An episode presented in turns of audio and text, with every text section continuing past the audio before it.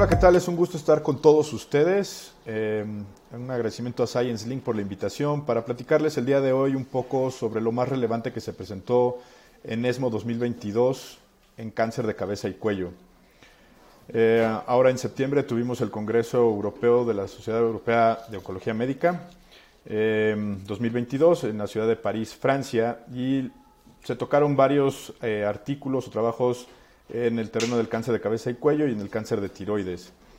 Eh, me gustaría empezar con los dos primeros que tratan sobre calidad de vida. Tenemos los resultados de calidad de vida del estudio De-Escalate, este estudio fase 3 de no inferioridad en pacientes con cáncer de orofaringe P16 positivo, que buscaba comparar el uso de cisplatino trisemanal a dosis de 100 miligramos metro cuadrado con radioterapia concomitante contra el uso de bioradio con cetuximab. Sabemos que el estudio fue negativo para sus objetivos de supervivencia, sin embargo ahora nos muestran los resultados de calidad de vida. Y lo llamativo es que no hubo diferencia entre los dos brazos, siempre se tiene esta idea de que el cetuximab pudiera mejorar la calidad de vida porque es menos tóxico, pero finalmente vemos que la calidad de vida se deteriora más que nada por el tratamiento de radioterapia, más que por el tratamiento sistémico y los eh, eventos secundarios de boca seca, eh, saliva pegajosa, alteraciones sensitivas siguen siendo importantes en los dos brazos, por lo cual no se vio ninguna diferencia. El otro estudio que evalúa calidad de vida es el EGESOR, eh, un estudio que busca evaluar un tratamiento dirigido en base a, una evaluación geriátrica en los pacientes con cáncer de cabeza y cuello, recordando siempre que es un porcentaje importante de nuestros pacientes con cáncer de cabeza y cuello que van a tener más de 65 años y por ende es importante una adecuada evaluación geriátrica. El estudio llamativamente fue negativo, eh, aplicando los cuestionarios de LEORT en estos 475 pacientes, eh, aleatorizados a dos brazos, a unos que se les hacía la evaluación geriátrica y acorde a eso se daba el tratamiento y otros, otro grupo que no. Eh, finalmente no había una diferencia en la,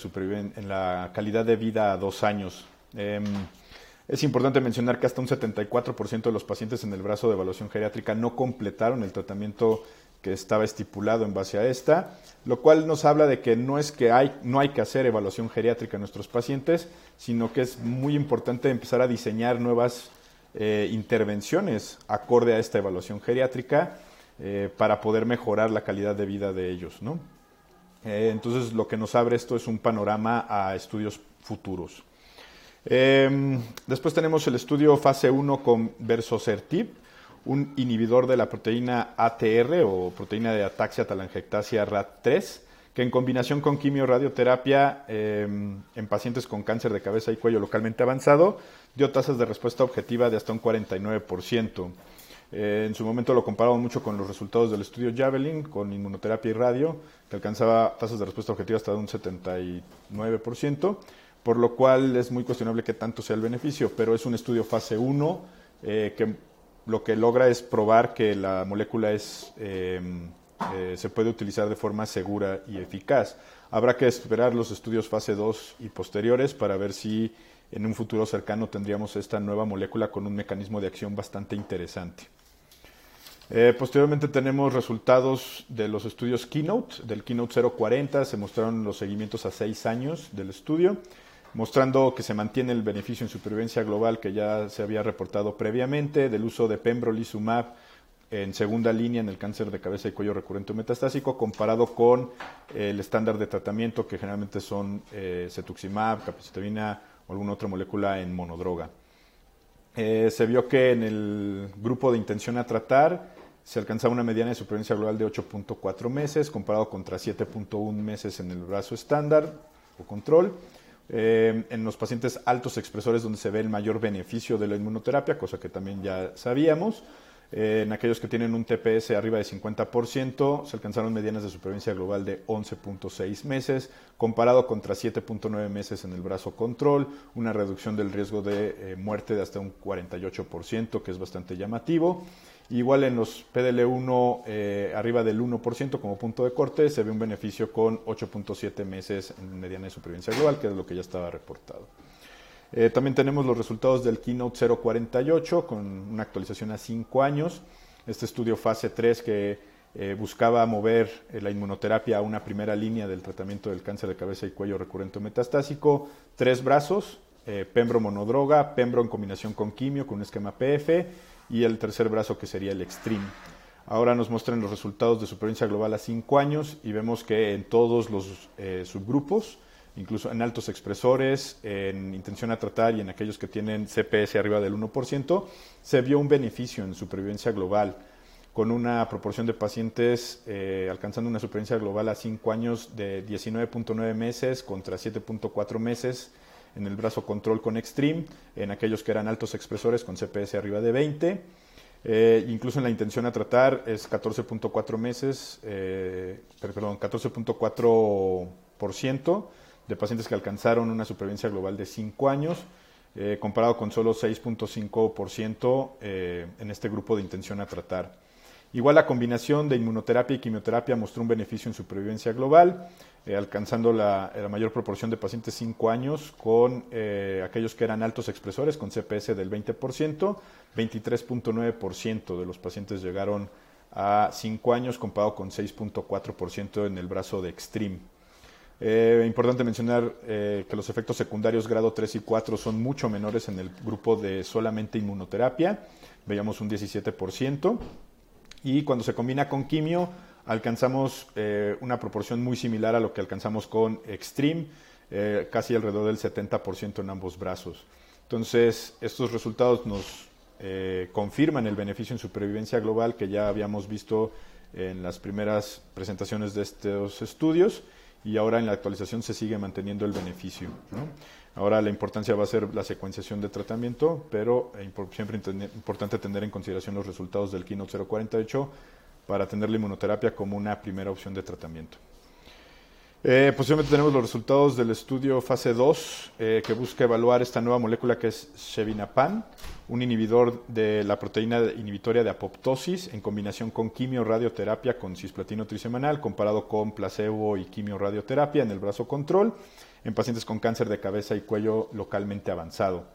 Eh, nos mostraron los resultados de supervivencia global a 5 años con el uso de Shevinapan 200 miligramos al día, días 1 a 14. Se descansa una semana y eso equipara a un ciclo por tres ciclos, combinado con el tratamiento estándar de quimio-radioterapia. Eh, son pocos pacientes, 96 pacientes, eh, pero se vio un beneficio en supervivencia libre de progresión con una reducción del riesgo de progresión de hasta un 79% y e incluso un beneficio en supervivencia global. El brazo experimental no había alcanzado la mediana de supervivencia global, comparado con 36.1 meses de mediana de supervivencia en el brazo experimental. Es una reducción del riesgo de muerte hasta de un 53%, lo cual es bastante llamativo para un estudio fase 2. Eh, con esta molécula que tiene un mecanismo de acción bastante novedoso como es Shevinapan. Habrá que esperar los resultados del estudio fase 3 Trilinks que ya se está llevando a cabo, el cual seguramente van a ser muy interesantes y esperamos los resultados pronto. Eh, posteriormente se habló mucho de em, mucho de biología, eh, medicina personalizada, el uso de secuenciación de siguiente generación en cáncer de glándula salival para hacer un análisis genómico en 1666 eh, casos, encontrando que en aquellos que tienen carcinoma adenoideo quístico, que fue la mayoría, se ven alteraciones en las ciclinas, en aquellos que tienen carcinoma mucoepidermoide se ven más alteraciones en PI3K eh, y en algunos otros eh, sobreexpresión de HER2, cosa que ya en algunos estudios se han evaluado el uso de moléculas como estrastuzumab en pacientes que sobreexpresan HER2 con carcinoma de glándula salival con resultados bastante interesantes. Habrá que eh, esperar estudios más robustos para moverlo a un estándar de tratamiento, pero nos abre posibilidades de tratamiento con inhibidores de estas eh,